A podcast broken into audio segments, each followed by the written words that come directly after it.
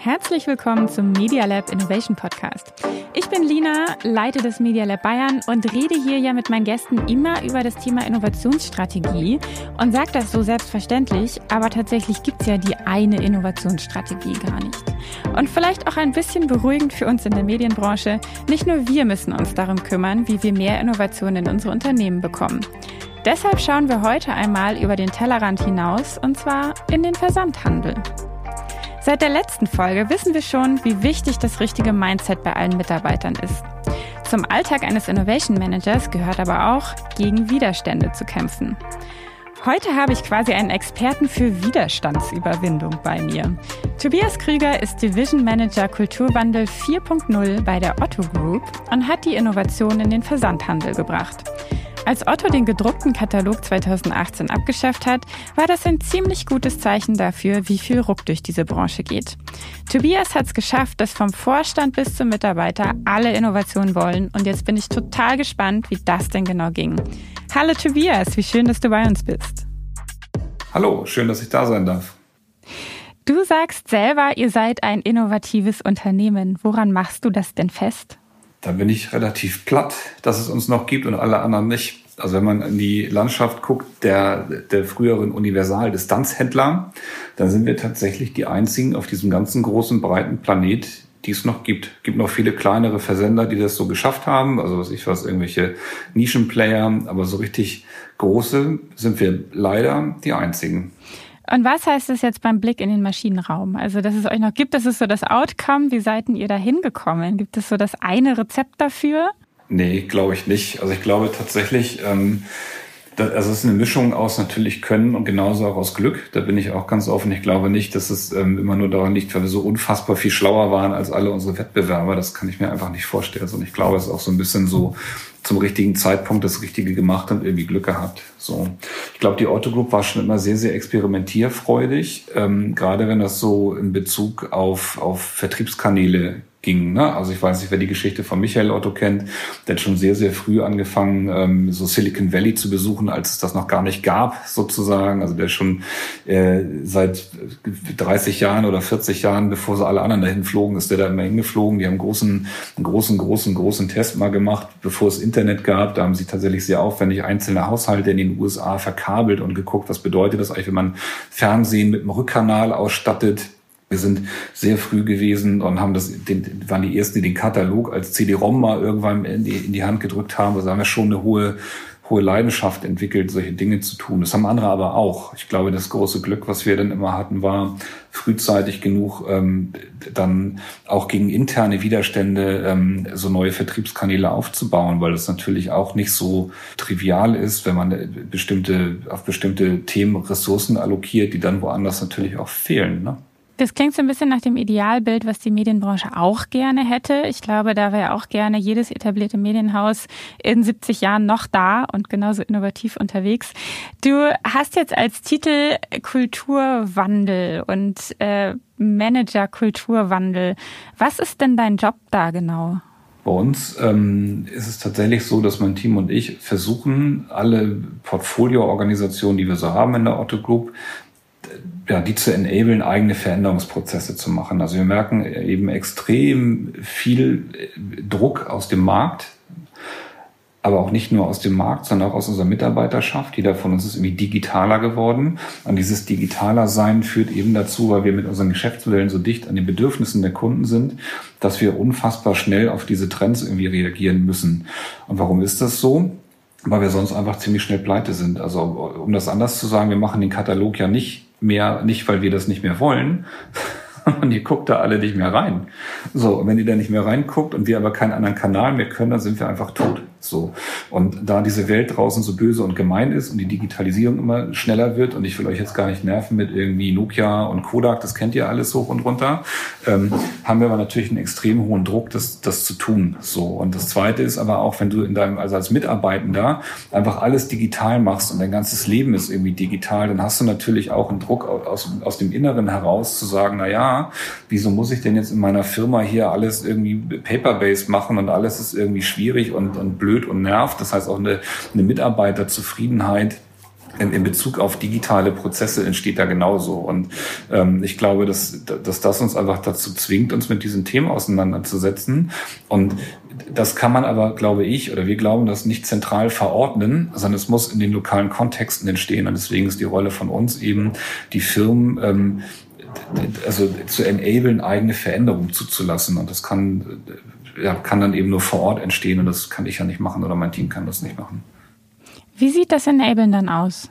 Wie geht das genau? Ja, wir gucken tatsächlich ähm, sehr stark in die einzelnen Organisationen, versuchen, dass wir in den Organisationen die Experten der Kultur, das sind die Mitarbeitenden in den lo lokalen Kulturen, ähm, so stark machen, dass die eigene Veränderungsprozesse wirklich aufsetzen und sich überlegen, ähm, wie wollen wir eigentlich sein, was wollen wir hier eigentlich machen und warum tun wir das denn eigentlich? Und dieses, ähm, und, und das finde ich eigentlich ganz spannend und ich spreche eben auch mit vielen Unternehmen, die nicht Teil der Otto Group sind, dass da die Fragestellung, um die das in diesen Kontexten geht, der sehr branchenübergreifend übergreifend irgendwie die gleichen sind.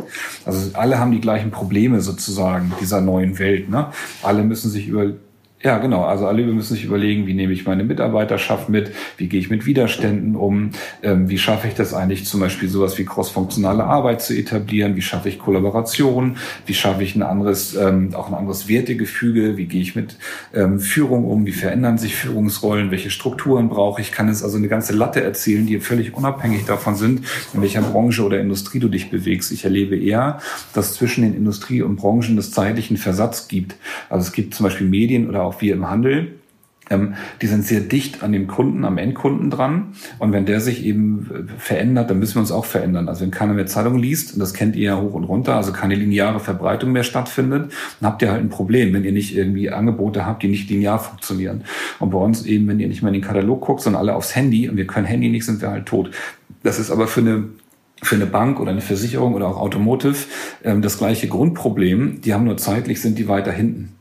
Und noch weiter hinten sind eben B2B-Branchen. Also wenn jetzt, keine Ahnung, Maschinen an irgendeine Firma verkaufst, dann ist eben der, oder kann es sein, dass der Grad der, der, des, des Druckes ein anderer ist.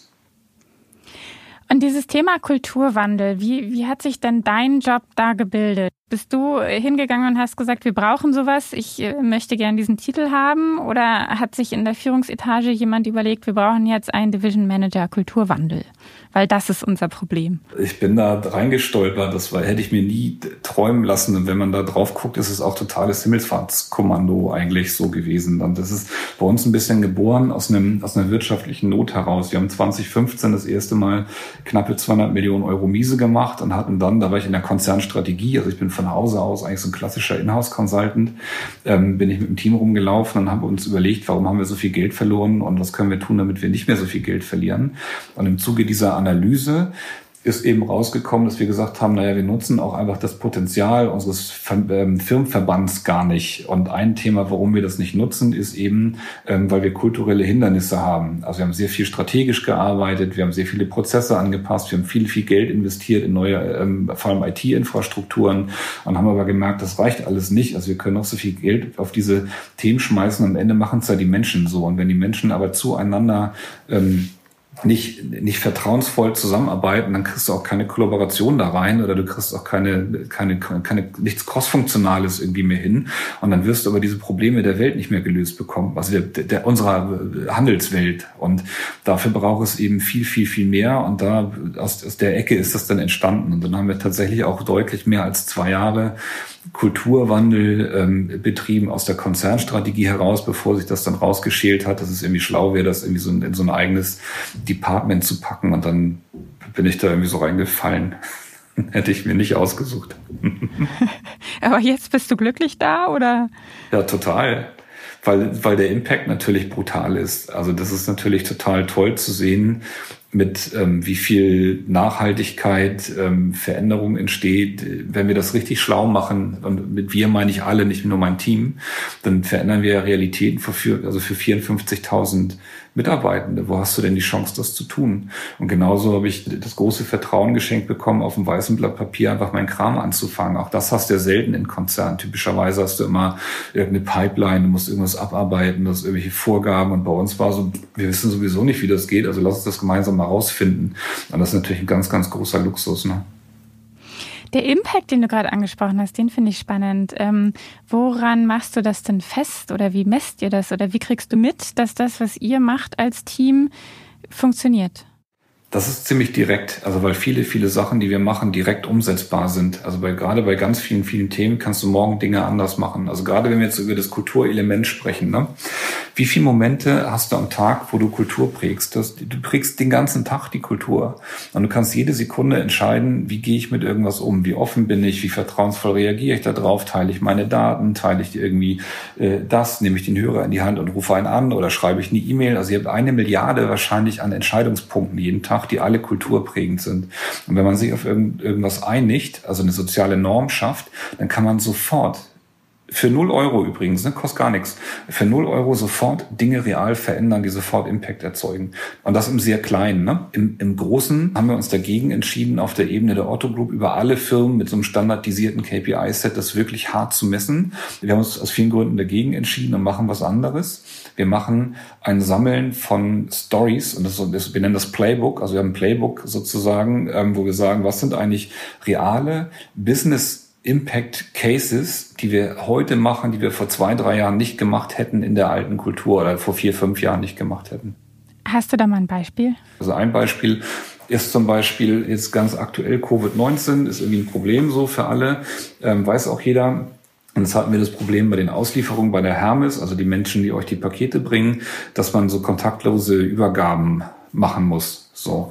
Und das ist relativ großes Projekt, wenn man sich überlegt, wir haben also hunderte von Millionen Paketen, die man da irgendwie durchschiebt, wie man das jetzt irgendwie hinkriegt, möglichst schnell das umzustellen auf so eine kontaktlose Zustellung. Und das sind so klassische Themen, da hätten wir jetzt früher Projektteams für gegründet und dann hätten die irgendwas erarbeitet, weil bei uns da nicht nur die Hermes da drin steckt, sondern musste auch mit jedem Händler den Prozess sozusagen dann machen. Also eine Otto muss diesen, diese, diesen Prozess dann mitdefinieren, wie dann diese Auslieferung stattfindet und so weiter und so weiter. Dann hast du noch Haftungsfragen Fragen. Und das ist also so kann man ein Riesending draus machen. Und was haben wir gemacht? Wir haben innerhalb von fünf Tagen inklusive einem Wochenende, also drei Werktage und zwei Tage Wochenende, diese ganzen Prozesse umgestellt, indem man einfach crossfunktional und relativ pragmatisch firmenübergreifend und hierarchieübergreifend diesen Prozess einfach darunter gehämmert hat. Was heißt das konkret? Da muss ich nochmal kurz nachfragen. Also ähm, wie, wie viele Leute saßen da zusammen und haben sich das überlegt und dann für alle festgelegt? Wenige auf jeden Fall. Also ich kann ja gar keine genaue Zahl sagen, kann ich sagen, es waren sieben oder acht. Es waren auf jeden Fall ausreichend wenige, dass es schnell ging. Und es ist auch ausreichend niedrig in der Hierarchie gewesen, dass es jetzt nicht irgendwie unfassbar hohe ähm, Abstimmungsschleifen gegeben hätte. So und das ist jetzt so der, der aktuellste Case. Ein anderer Case, der zum Beispiel sehr ähm, niederschwellig ähm, war, ist zum Beispiel eine Geschichte aus einem Relation Center, ähm, dass man gesagt hat, die Prozesse zum Beispiel für Gutschriften sind umgestellt worden. Die machen ihre eigenen Schichtplanung mittlerweile, auch mit einer, mit einer App tatsächlich, die das selber machen. Ähm, wir haben unfassbar hohe oder Zuwächse in den Produktivitäten gehabt, indem wir einfach ganz viele Kleinigkeiten umgestellt haben, die die Leute, die da ja arbeiten als Experte der Kultur, schon wussten, wo es eher darum ging, ähm, auf der einen Seite einen Raum oder eine Fläche dafür zu schaffen, dass die Sachen auszusprechen sind, also dass man das überhaupt aussprechen kann und dann auch eine, einen Mut hat, diese Dinge sozusagen zu tun. Und das ist eh für mich so eine ganz wesentliche Geschichte in der Innovation.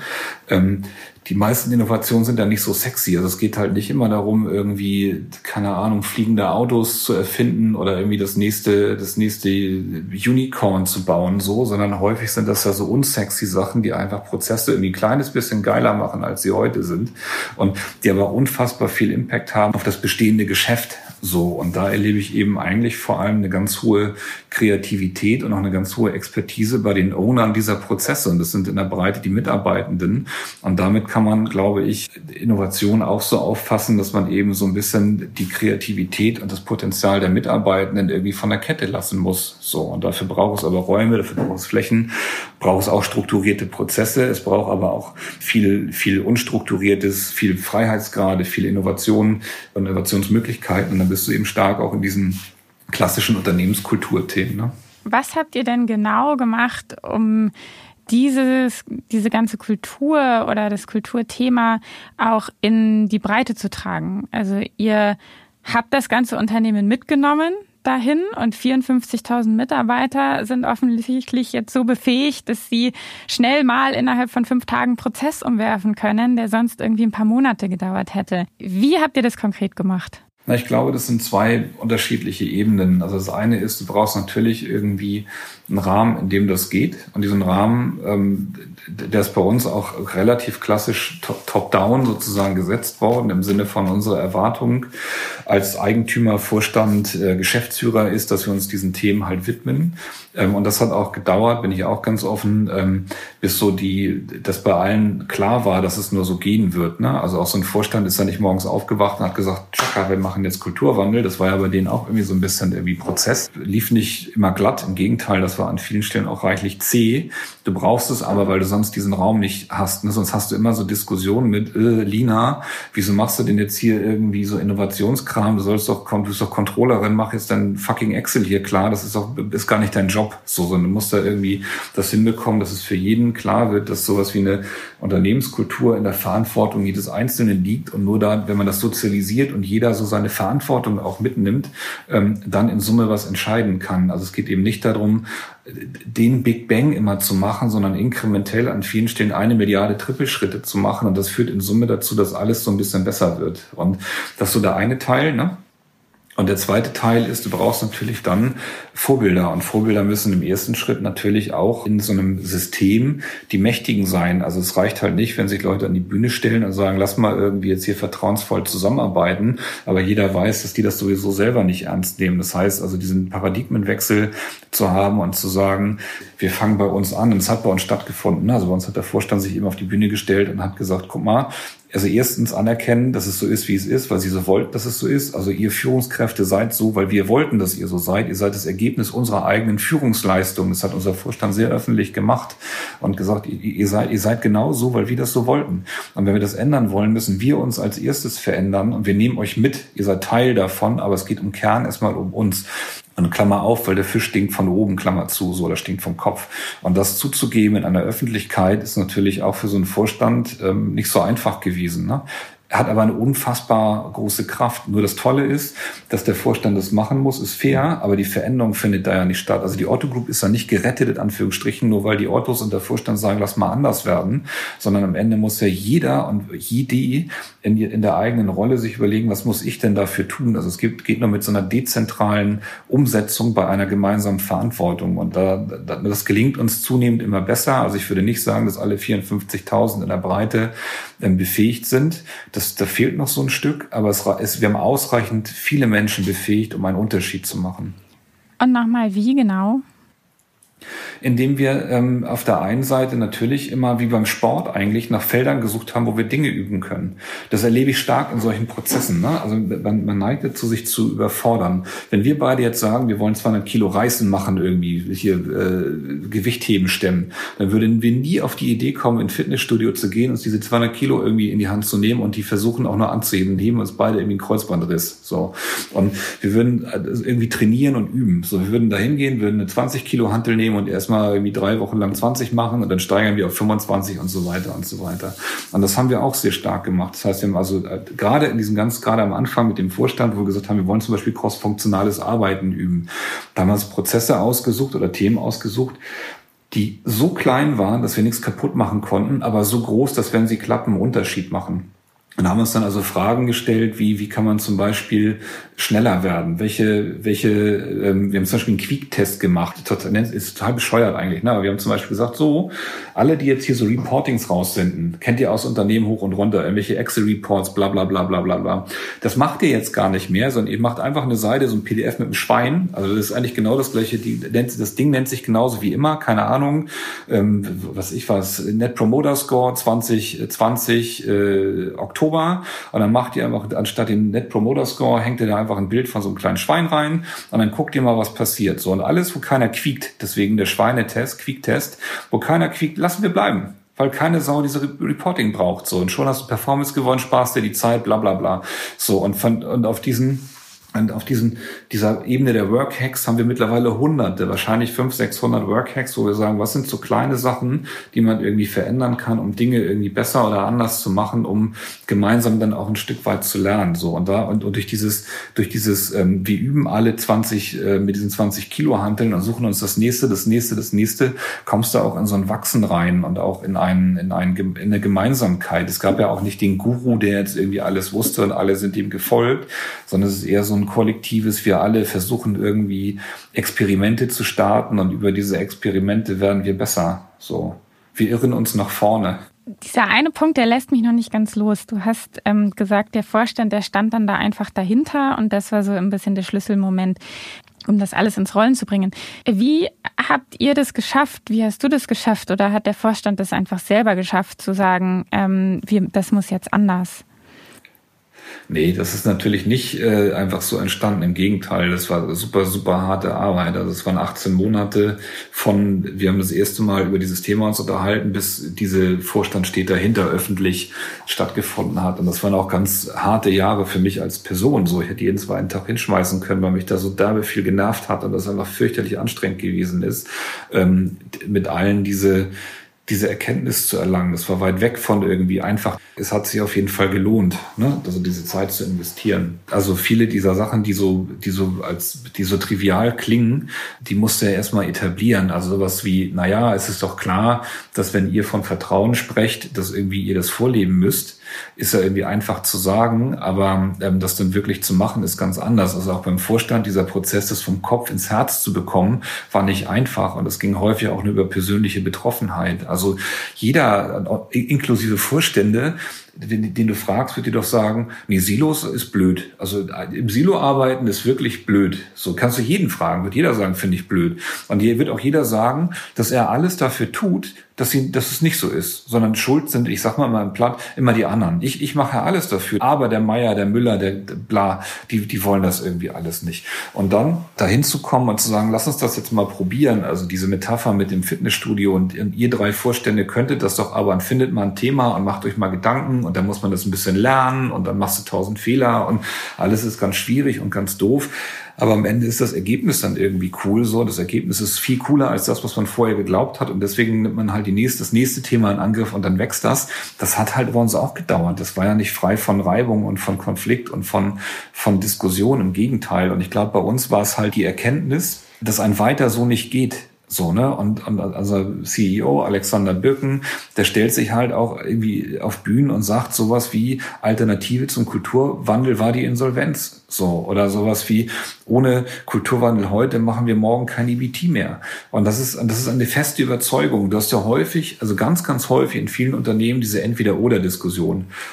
Also entweder machen wir jetzt Kultur oder wir machen Geschäft. Ja, Bullshit es gibt, es ist für uns ist klar, es wird nur noch Geschäft geben, zusammen mit Kultur und mit diesen ganzen Elementen. Es kann entweder oder, das ist eine Und-Frage. Ihr müsst das zusammen machen, sonst klappt es sowieso nicht.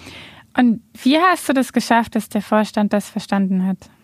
Also man muss da fairerweise sagen, Vorstände sind auch nur Menschen. Deswegen muss man sie auch auf der menschlichen, auf der Menschlichkeit ansprechen. Und ich glaube, das ist auch das, was uns ganz gut gelungen ist. Abgesehen davon, dass wir wirklich auch mit den handelnden Personen einfach Glück hatten und Glück haben. Das ist real so. Also wir haben immer schon Vorstände gehabt, die sehr, sehr menschlich waren und nicht irgendwie ausschließlich so völlig durchgeknallte Zahlenfreaks, sondern die haben immer eine sehr menschliche Komponente gehabt und jeder, der da sitzt, mit jedem könnte ich mir vorstellen, irgendwie an der Bar zu versacken. Also bist du mit denen in einer Bar versackt und hast denen dann gesagt, ähm, hey, Kulturwandel ist wichtig oder seid ihr durchs Unternehmen gelaufen und habt euch angeschaut, was die machen oder wie sah das denn aus? Ich glaube, ein Vorstand hat, ähm, hat systematisch ein Problem, dass er häufig sich in der Blase befindet, ob er das jetzt glaubt oder nicht. So, du bist häufig mit den gleichen 20 Leuten umgeben, die die letzten zehn Jahre, mit denen du irgendwie gearbeitet hast. Und das führt eben dazu, dass du dich wegkapselst und in, dich in irgendeine Realität denkst, die ähm, nicht so viel Kontakt mehr hat mit dem Rest der Organisation. Und was wir gemacht haben, das soll gar nicht despektierlich klingen, war im ersten Schritt den Vorstand an die Hand zu nehmen und ihn viel stärker in die Organisation zu bringen und zu zeigen, wie die Außenwirkung der Vorstände, was das mit den Menschen macht. Und, und, und da haben wir die auch alle mitgekriegt. Also diese persönliche Betroffenheit, und zu sagen, man, scheiße, mir war gar nicht klar, dass es hier an bestimmten Ecken eine Angstkultur gibt. Das gibt es doch gar nicht. Das, ist, das, das, das habe ich nicht für möglich gehalten. Da muss man doch was tun. Und dieses, man muss doch mal was tun. Aber ja, darum begründet ist, dass der Vorstand eben eine Führungskultur sozialisiert hat, die eben dann da war, hat halt schon wirklich, wirklich Betroffenheit verursacht. Und deswegen meine ich das auch mit einer menschlichen Größe, dass jeder der, der Menschen, die zu dem Zeitpunkt, als das anfing, da war, die menschliche Größe hatte zu sagen, das lasse ich nicht so stehen. Das, das packt mich, das will ich nicht so. Ich will das verändert haben. Das kann doch gar nicht angehen. Und diesen Ehrgeiz auch entwickelt haben, dann, dann Sachen anzugehen. Und ich glaube, das ist was, wenn ich, guckt in eure Unternehmen, ich weiß das nicht, wie, wie dicht eure Geschäftsführung an den Menschen sind, wie oft die fragen, glaubt ihr eigentlich, wir in der Geschäftsführung vertrauen uns hier? So was haben wir ja gemacht und gefragt, hier, liebe Menschen, glaubt ihr eigentlich, der Vorstand vertraut sich gegenseitig? Und dann hat die gesagt, nee, die streiten sich immer, ist alles voll blöd. So, und dann stehen die da und sagen, scheiße, wieso kommt denn diese Wirkung hier zustande? Das wollen wir gar nicht. Wieso glauben die das denn alle? Und dann kannst du ja auch fragen, wann, wann würdet ihr das denn merken? Was braucht ihr denn dafür, dass ihr glaubt, dass das so ist? Oder wie gut kommunizieren wir denn eigentlich? Wie transparent sind wir? Bla bla bla. Wie, wie gut klappt bei uns äh, konzernübergreifende Kommunikation oder hierarchieübergreifende Kommunikation? Wie gut sind wir im Feedback? Und da, also kannst du diese ganzen, das, das alles auffächern. Aber man muss sich dem Kram ja stellen und das ist auch schmerzhaft. Das ist dann, das tut ja auch so einem, ähm, also nicht nur dem Vorstand, sondern auch jeder anderen Führungskraft irgendwie im Zweifel weh, wenn da die Mannschaft sagt so, oh, ganz ehrlich, also so richtig, so richtig gut bist du da ja nicht drin. So.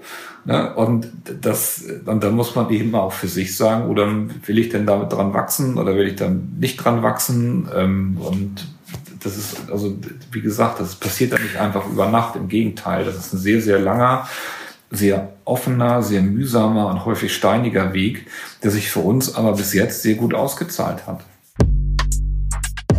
Ich finde das spannend, was du über Hierarchien gesagt hast. Ähm, ich nehme in der Medienbranche viel wahr, dass ähm, dass so ein Blocker irgendwo in der Mitte sitzt. Oder es ist zumindest so eine Situation von, der Geschäftsführer sagt, er möchte Innovation und ähm, er versucht auch da was auf die Beine zu stellen, holt sich vielleicht Berater dazu, setzt einen Innovation Manager irgendwo hin.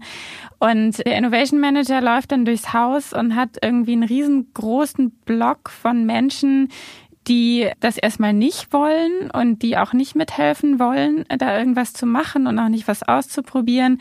Und das ist sehr oft, das ist so, was ich mitbekommen habe, halt schon das Mittelmanagement, die eigentlich die Leute freigeben müssten, weil viele Mitarbeiter haben total Lust, Innovationsprojekte zu machen und dahin zu gehen, aber die brauchen halt erstmal die Zeit dafür. Wie habt ihr das geschafft, so diese, gegen diese Widerstände anzukommen? Weil ich glaube dir nicht, dass es keine gab in einem Unternehmen, was 70 Jahre alt ist. Nee, im Gegenteil. Ach Quatsch. Das, das, da hast du mich falsch verstanden. Das ist alles voll gewesen mit Widerständen. Also die ersten, die, fünf Prozent haben Bock gehabt, 80 Prozent haben gesagt, ja, ich glaube, das macht Sinn, schafft ihr sowieso nicht. Und 15 Prozent sind mit, mit, auf Deutsch mit dem nackten Arsch ins Gesicht gesprungen und fanden das richtig scheiße so. Und die, da, das, ich habe am Anfang auch den Fehler gemacht, das ist ein realer Fehler gewesen, dass ich versucht habe, diese 80 Prozent zu konvertieren in diese fünf. Also so mit so Chaka reden und dann jetzt aber wirklich und so. Und dann verendest du mich genau an diesen ganzen, an diesen ganzen Sachen, die du gerade gesagt hast, Leute nicht freigeben, bla bla bla bla bla bla. Das eine war bei uns sicherlich das Commitment der Gesellschafter und des Vorstands, die wirklich gesagt haben, wir, wir wollen das und wir meinen das auch ernst. Und dieses Wir meinen das auch ernst in einer Konsequenz betrieben haben, die klar gemacht haben, das ist das, das geht nicht mehr weg. So. Das ist wesentlich. Ne? Ähm, das Zweite ist, diese Ebene des mittleren Managements ist ja auch die, die am meisten zu verlieren hat. Das darf man nicht vergessen. Das ist die, wo sich eigentlich alle Anforderungen treffen. Der Chef sagt, natürlich wünsche ich mir hier irgendwie eine andere Kultur, aber ich wünsche mir auch das Ergebnis. Wer soll das denn managen? Das mittlere Management. Mitarbeitende sagen, ich, ich will hier irgendwie anders zusammenarbeiten und stellen Anforderungen und das trifft auch das mittlere Management. Das heißt, ich finde, da muss man auch ein bisschen ähm, ja, vorsichtig sein, dass das eigentlich die Ecke ist, die es auch mit am schwersten hat. Es ist einfach für einen Chef zu sagen, es ist einfach für die Mitarbeiter zu sagen, aber in einer operativen Verantwortung, das wirklich managen zu müssen, ist nicht so trivial. Ne? Habt ihr da für euch schon Hacks gefunden? Für uns ist es tatsächlich so, dass wir einfach bewiesen haben an vielen Stellen, dass es sich lohnt. Und zwar lohnt im Sinne von, ähm, nicht im Sinne von, damit mache ich jetzt wahnsinnig toll Karriere, sondern lohnt im Sinne von, die Ergebnisse sind besser, das Business ist besser, meine eigenen KPIs werden besser. Ich habe also im Zweifel Gewinn auf allen Ebenen, indem ich mich so verhalte. Und es kann eine soziale Reputation sein, also es kann ähm, sowas sein wie, bei uns ist ja die, Familie Otto hat einen gottähnlichen Status. Es gibt also den lieben Gott, dann kommt lange nichts, dann kommt die Familie Otto, dann kommt wieder lange nichts und dann kommen Vorstände und danach kommen irgendwelche anderen Menschen. Ähm, und das ist natürlich eine ganz tolle ähm, soziale Reputation ist, wenn die, die Ottos kommen und sagen, das habt ihr richtig gut gemacht, da habt ihr jetzt einen Maßstab mitgesetzt, so in, in Bezug auf Zusammenarbeit. Also da geht es gar nicht um so finanzielle Themen, sondern einfach auch so um, um Bühnen, die gebaut werden und so Social Fame, der kreiert wird. Und ähm, das wäre nämlich mein nächster Satz, dass wir versucht haben, ähm, also reale Dinge zu tun mit diesen fünf Prozent, die Bock haben. Das war für mich dieser kognitive Shift. Ich habe mich nicht mehr auf die 80 Prozent konzentriert, sondern auf die fünf und habe gesagt, welche Wirkmacht haben diese fünf Prozent? Und das war sehr unterschiedlich verteilt. Es gab Leute, die hatten, waren sehr mächtig und gab welche, die waren weniger mächtig, aber jeder hat einen, Wirkungs-, einen Wirkungskreis, in dem er Dinge verändern kann, die sofort Realitäten schaffen. Und das ist das Coole gewesen. Durch dieses Verändern der Realitäten ist eher so ein Pull-Effekt entstanden. Das heißt, Leute haben eine, haben eine Begehrlichkeit entwickelt, weil sie gesagt haben, ach cool, in dem Bereich zu arbeiten ist aber wie geiler als in meinen. Und dadurch äh, ist bei uns so eine ganz, so eine, hat sich das ein bisschen verselbstständigt dann. Das hat auch lange gedauert, das war ja auch nicht sofort da, aber so nach zwei, zweieinhalb, drei Jahren war für mich eigentlich, na eher so nach ja, zweieinhalb hätte ich gesagt, war das klar, dass es diesen Tipping Point schon erreicht hat, dass mehr Menschen sich dafür interessieren und das nicht mehr weggehen wird. Also unabhängig davon, ob es mich als Person oder uns als Team gibt, wird Kulturwandel aus der Otto Group nicht mehr wegzudenken sein. So. Und das geht aber über das Beweisen eines, also dieses, jetzt bin ich Manager, äh, Berater Deutsch, dieses Aufbau eines Track Records, ähm, zeigen, dass es wertvoll ist. Dann, da kriegst du alle mit, die, die kognitiver daran gehen und sagen, das lohnt sich irgendwie nicht. Da kannst du aber ein Portfolio aufbauen und sagen, doch, das lohnt sich. So. Und dann hast du natürlich viele Menschen, die aus sich heraus sowieso neugierig sind und Bock haben, die brauchst du aber nicht überzeugen. Meistens jedenfalls nicht. Das heißt, du hast mit diesen 5% gearbeitet. Und wie schaut es denn mit Strukturen und Prozessen aus? Ähm, was immer erstmal furchtbar langweilig klingt, aber ähm, wie viel Rahmen brauchen denn diese 5%, mit denen du dann gearbeitet hast, dass sie ähm, irgendwie auch in eine neue Kultur aufbauen können oder mitshapen können? Ich erlebe so zwei große Bewegung. Es gibt einmal die Bewegung, zu versuchen, Veränderungen über Organisationsstrukturen zu machen. Das machen viele große, auch andere Unternehmen. Die haben dann häufig Berater induziert, irgendein Berater da, der schlägt ihnen irgendein Konzept vor. Dann bauen sie ihre ganze Orga um und dann glaubt man, dass darüber eine Kultur entsteht, die bestimmte Dinge zulässt. Wir haben einen anderen Weg, den gibt es auch vielfach.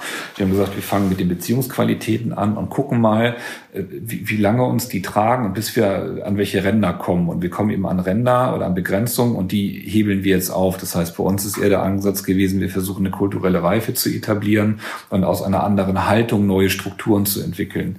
Was erfolgreicher ist, mag ich gar nicht bewerten. Also es steht mir auch gar nicht zu, sondern wir für uns haben gemerkt, wir mussten erstmal ein ein eigenes Bewusstsein, würde ich das nennen, dafür schaffen, wo begrenzt uns denn etwas, damit wir das auch verändern können.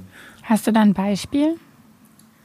Ja, also wir haben ganz viele Bereiche, wo wir tatsächlich ähm, umgebaut haben, also wo wir klassische, ich nenne es mal Restrukturierung gemacht haben, aber die natürlich nicht so gemacht haben, wie man das früher gemacht hat, wo wir nicht irgendwelche externen Berater reingenommen haben und gesagt haben, Kostenziel 30 Prozent, jetzt bauen wir uns mal ein neues Org-Modell, sondern wo wir unter Zuhilfenahme von internen Agile-Coaches Betriebsrat mit großen Bereichen selber uns ähm, Wertflussorganisationen ausgedacht haben mit geteilten Führungen, die ähm, nicht nur innovativ sind, sondern vor allem auch einfach Produktivitäten erhöhen. Und wenn du Leute einstellst, die schlau sind, das ist irgendwie die Grundprämisse. Ich stelle irgendwie Menschen ein, die irgendwie Dinge können, dann ist es natürlich auch schlau, die Menschen, die Dinge können, einfach Dinge machen zu lassen. So, und da muss man die manchmal ein bisschen anleiten und denen ein bisschen Rahmen geben oder auch Ziele stecken oder eine Orientierung geben. Aber ansonsten sind die ja schlau, deswegen habe ich sie ja eingestellt. Und ähm, irgendwie Menschen einzustellen, um dann zu sagen, was sie zu tun haben, finde ich irgendwie einfach schwierig. Hast du eigentlich jetzt schon fertig Kultur gewandelt? Die wird auch nicht fertig sein. Aber ich glaube, dass wir dicht dran sind, dass man uns als Team nicht mehr braucht. Und das sind zwei Unterschiede. Also ich glaube, du brauchst viel, viel weniger diesen Katalysator von außen. Ähm, und wir haben eben im Kern versucht, Prozesse zu facilitieren. Ich bin auch nicht verantwortlich dafür, wie die Kultur ist. Das ist mir ganz wichtig. Also ich, ich, es, ist, es ist nicht mein Job, dass die Kultur besser wird. Das ist, die, das ist die Verantwortung von jedem oder jeder, die bei uns im Unternehmen arbeiten. Aber mein Job ist, den Prozess und die, die, diese Räume dafür zu öffnen, dass das geht. Und ich glaube aber, dass es nicht mehr lange dauert, dass wir an einen Punkt kommen, wo der Reifegrad in der Breite der Organisation so hoch ist, dass man das gar nicht mehr so braucht als, als zusätzliche Stelle von, von der Seite. So. Und selbst dann ist der Prozess ja nicht zu Ende. Ich vergleiche das immer gerne mit Partnerschaften. Also da, da ist es auch, dass man hat immer Lebensphasen, entwickelt sich irgendwie immer weiter. Und idealerweise gelingt einem das, dass man sich gemeinsam weiterentwickelt. Und das ist aber auch nie zu Ende. So, und dein Leben als 20-Jähriger, als Pärchen ist ein anderes als mit 40 und drei Kindern und vielleicht anders als mit irgendwie 80 und zwölf Enkeln. Und findest du dann eigentlich, du hast deinen Job gut gemacht, wenn du ihn abgeschafft hast? Ja, das ist auch meine, das ist unsere ganz einfach, wir haben auch eine Vision, das ist genau unsere Vision. Sie sagen, wir tun alles dafür, uns abzuschaffen. Das darf gar nicht anders sein. Es gibt ja beim Thema Innovation immer einen Konflikt zwischen Zeit dafür bekommen und Ressourcen dafür bekommen. Was ist dein Hack dafür? Ich würde mir den Elefanten in kleine Scheiben schneiden und Gates entwickeln und von Gate zu Gate eilen und immer nach Metriken suchen, wie ich beweisen kann, dass ich das nächste verdiene. Also gib mir zwei Wochen für einen MVP, der kann das und wenn ich das schaffe, dann musst du mir aber das danach geben. Das wäre so mein Hack oder so arbeite ich sehr stark. Also ich würde immer versuchen, aus einem gesunden Empirismus zu beweisen, dass ich Mehrwert schaffe durch das, was ich tue und dann sowohl Zeit oder Ressourcen ähm, mir bereitgestellt wird. Wie kann man eigentlich Innovation messen? Kommt auch wieder drauf an. Ich glaube, das ist schwer zu messen tatsächlich. Es gibt Sachen, die sind einfach zu messen. Also sowas wie zum Beispiel About You war ja bei uns ein Unternehmenskonzept, was sehr innovativ war da kann man das messen, indem man sagt, wir haben Anspruch an irgendwie Umsatz, Rendite, sonst irgendwas und entweder erreicht das oder erreicht das nicht. Also bist du auch in so einer Gate-Logik. Ich glaube, viele Sachen sind auch einfach ähm, qualitativ zu messen. Also ist etwas besser als vorher, wobei man wissen müsste, was, also müsste man vorher vorlegen, was irgendwie was besser ist. Und ich finde ganz viele Sachen, also profan das klingt, spürt man irgendwie auch, ne? Also so ein bisschen gesundes Bauchgefühl ist irgendwie auch, gehört halt irgendwie so ein bisschen dazu, so, ne? Wir messen mit Bauchgefühl. Da bin ich gespannt, wie das geht. Ähm, und dann zum Schluss noch, was ist der eine Tipp für Innovation Manager da draußen, der dir total weitergeholfen hat oder den du gerne weitergeben würdest? Mit den 5% einfach machen. Sucht euch die Leute, die Bock haben, in der Linie direkt am Geschäft, direkt am, direkt Impact erzeugend Realitäten zu schaffen. Alles andere ist Verschwendung. Das war super, super spannend. Ich bin total froh, dass wir diesen Blick über den Tellerrand mal gemacht haben und äh, uns einfach anschauen konnten von so einem coolen Unternehmen, das es schon geschafft hat, wie es funktionieren kann. Und wir haben da, glaube ich, alle viel, viel Inspiration mitgenommen. Lieber Tobias, vielen Dank, dass du bei uns warst. Ja, vielen Dank euch. Und mit dem geschafft glaube ich noch nicht so richtig dran. Ich glaube, wir sind noch mittendrin und hoffen, dass es uns gelingt. Mir hat das auch sehr viel Spaß gemacht. Dankeschön. Dann drücke ich auf jeden Fall die Daumen, dass es super weitergeht bei euch. Das ist lieb. Vielen Dank. Das ist wirklich meine spannendste Erkenntnis. Die Chefs müssten selber erkennen, wie dringend sie Innovationen brauchen und dafür müssen wir Formate finden. Wenn ihr mehr über Innovationen wissen wollt, dann hört doch mal in den anderen Folgen hinein. Oder schaut auf media-lab.de. Da gibt es noch viel mehr Reports und Infos rund um die Frage, wie man die Zukunft der Medien bauen kann. Ich freue mich, wenn wir uns hier oder auf allen anderen Kanälen wiedersehen und hören. Und bis dahin, bleibt innovativ.